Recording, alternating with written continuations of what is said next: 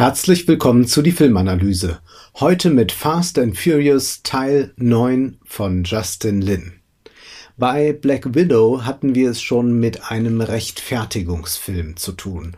Und dieses Genre begegnet uns nun wieder. Wie kann man überhaupt noch einen neunten Teil erzählen? Und der Film muss sich auch sehr viel Mühe geben, um das irgendwie zu rechtfertigen. Und wie macht man das häufig? Man macht es wie bei Black Widow, man geht erst nochmal in die Vergangenheit zurück.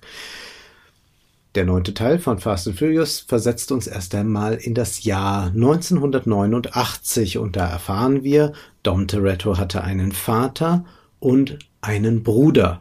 Und da gab es ein Autorennen, bei dem der Vater plötzlich einen großen Unfall hatte, ums Leben kam. Und wer war schuld? Dom Torettos Bruder Jacob Tja, das ist die große Frage.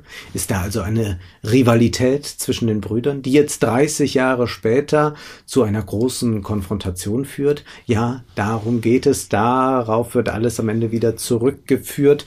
Aber dann in der Gegenwart angekommen, muss natürlich noch viel mehr passieren. Dom, seine Frau und sein Sohn, die haben sich zurückgezogen aufs Land, aber plötzlich tauchen die Weggefährten der vergangenen Missionen wieder auf. Und ich will mir gar nicht die Mühe machen, selbst irgendwie zu suggerieren, dass ich die Inhaltsangabe jetzt liefern könnte. Es ist schier unmöglich, aber Gott sei Dank gibt es ja die Autoren von Wikipedia.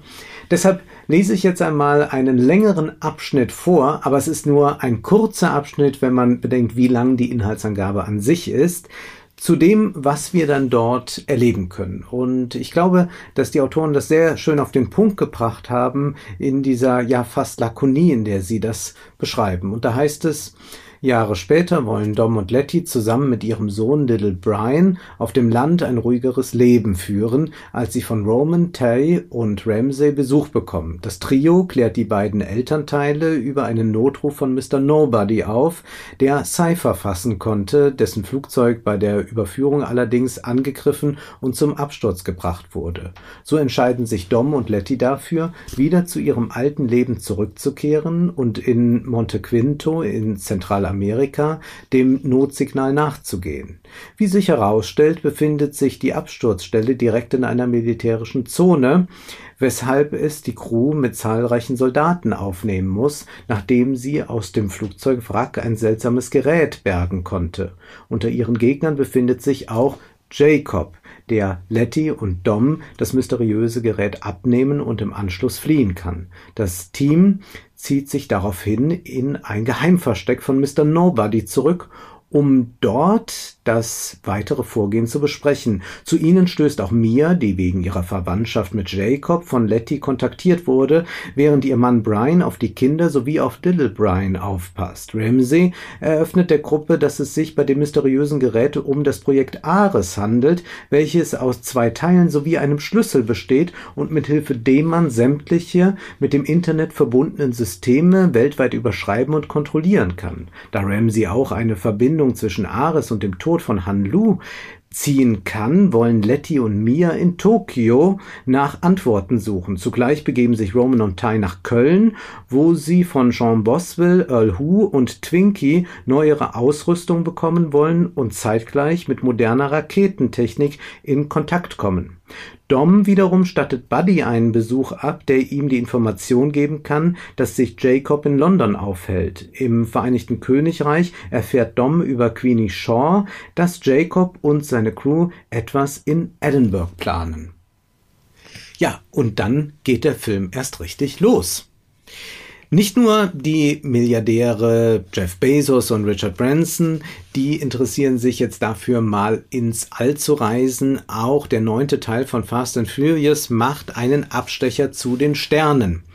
Roman und Ty fliegen mit einem, was auch sonst, umgebauten Auto in den Orbit, um dort einen Satelliten zu schrotten, damit diese Weltherrschaftspläne durchkreuzt werden können. Dom und Jacob können viele persönliche Missverständnisse dann in den zweieinhalb Stunden aus dem Weg räumen und Little Brian darf das Tischgebet am Ende sprechen. Ja, man könnte jetzt selbstverständlich einwenden, einfach doch die Handlung ignorieren, warum sich damit länger aufhalten.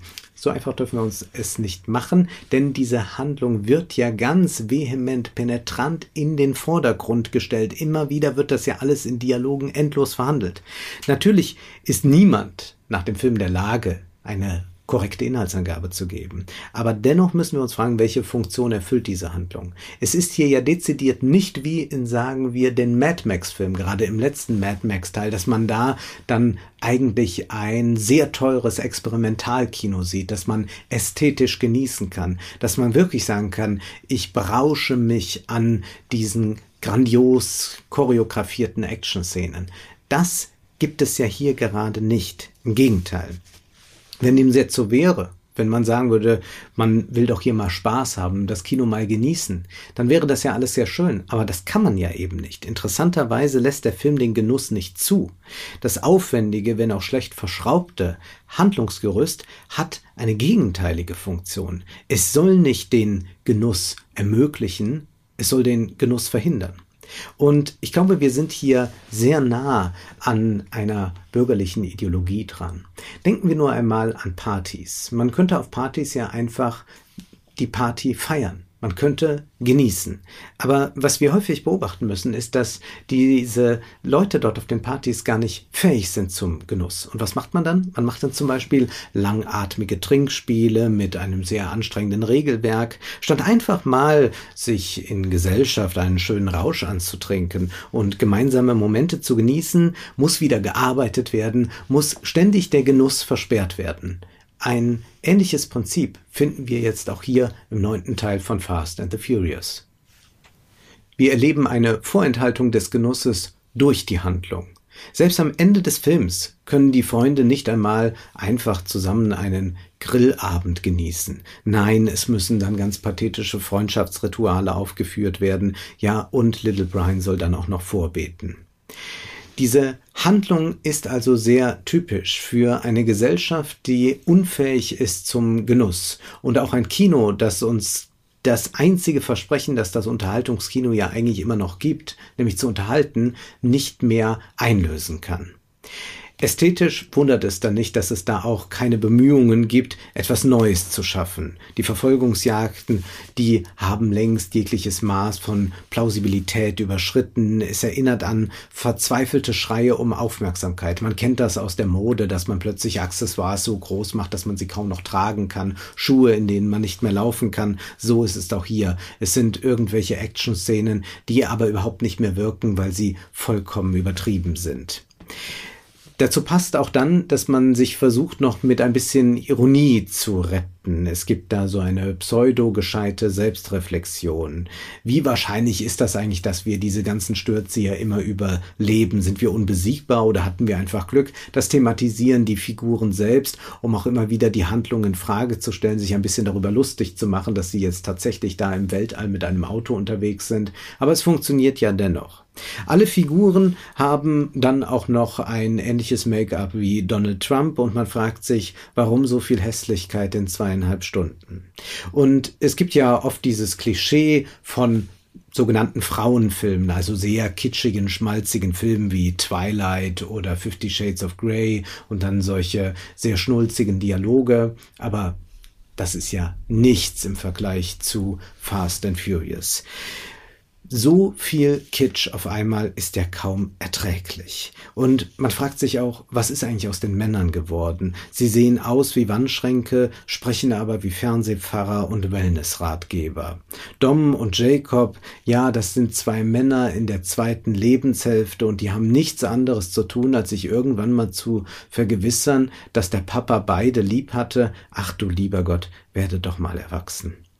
Das Schlimmste, was du einem Toretto antun kannst, ist ihm die Familie wegnehmen. Ich würde mal sagen, das trifft auf die meisten Menschen zu. Wenn man ihnen die Familie wegnimmt, dann ist niemand besonders erfreut, es sei denn, man hat größere familiäre Probleme. Aber es wird hier nochmal etabliert als ein tolles Alleinstellungsmerkmal. Ja, genial, die Torettos finden die Familie gut. Naja, fast alle Menschen finden die Familie an sich eigentlich ganz gut, pflanzen sich deshalb vielleicht auch fort oder heiraten heiraten oder so. Also das ist nun wirklich nichts Besonderes, was hier aber nochmal als Außergewöhnliches präsentiert wird.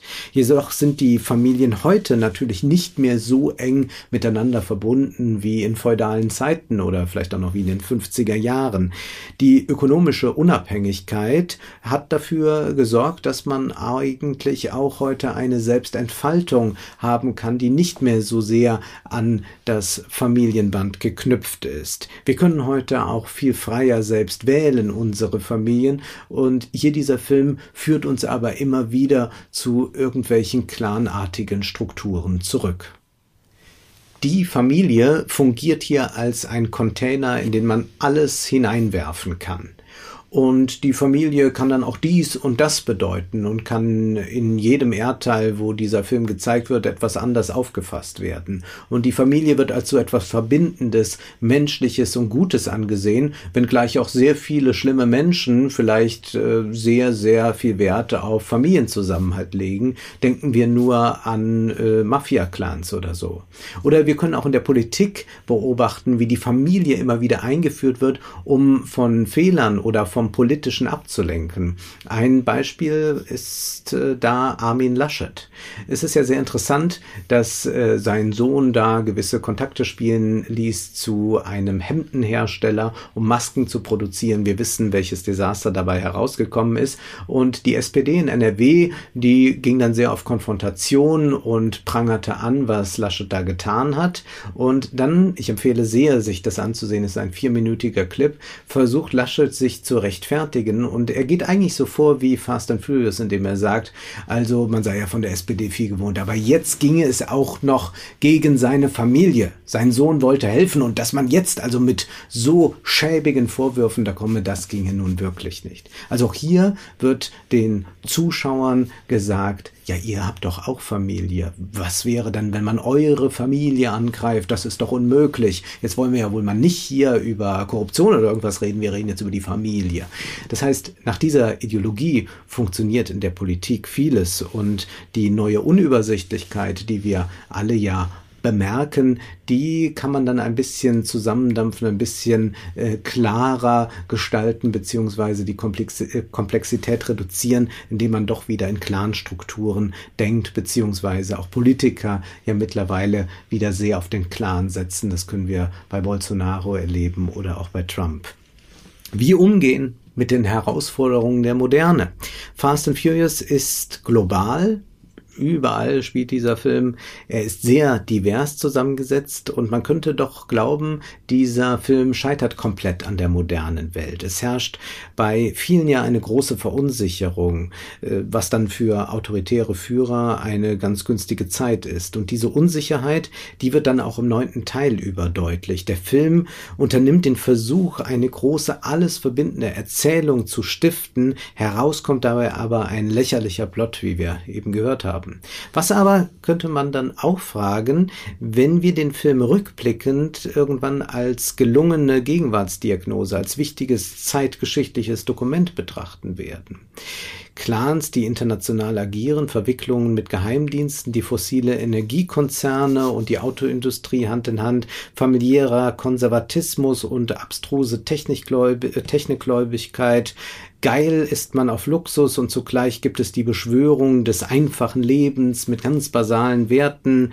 Wir haben pathetisch salbungsvolles und totalen Trash, alles schön beieinander. Überall hinterlässt man ein Schlachtfeld, ein Symbol für den von Toretto und anderen Menschen gemachten Klimawandel.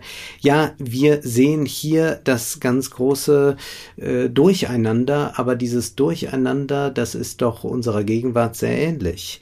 Wir erleben dann noch zum Schluss die spirituelle Schwundstufe. Alles, was ich über das Leben wissen musste, habe ich hier gelernt, sagt Dom über die Rennbahn. Ja, das Leben, was soll das überhaupt sein? Da hat doch wohl jemand an Forrest Gumps Pralinenschachtel genascht. Fast and Furious Teil 9 ist ein komplett chaotischer Film, doch er spiegelt das Chaos der Gegenwart vielleicht nur wieder, ohne sich dessen bewusst zu sein und ohne es den Zuschauern bewusst zu machen, denn die sollen nur schauen, aber nicht sehen. Das war die Filmanalyse mit Wolfgang M. Schmidt. Ihr könnt den Podcast finanziell unterstützen, entweder unter www.paypal.me-filmanalyse oder unter der in der Beschreibung angegebenen Bankverbindung. Vielen Dank.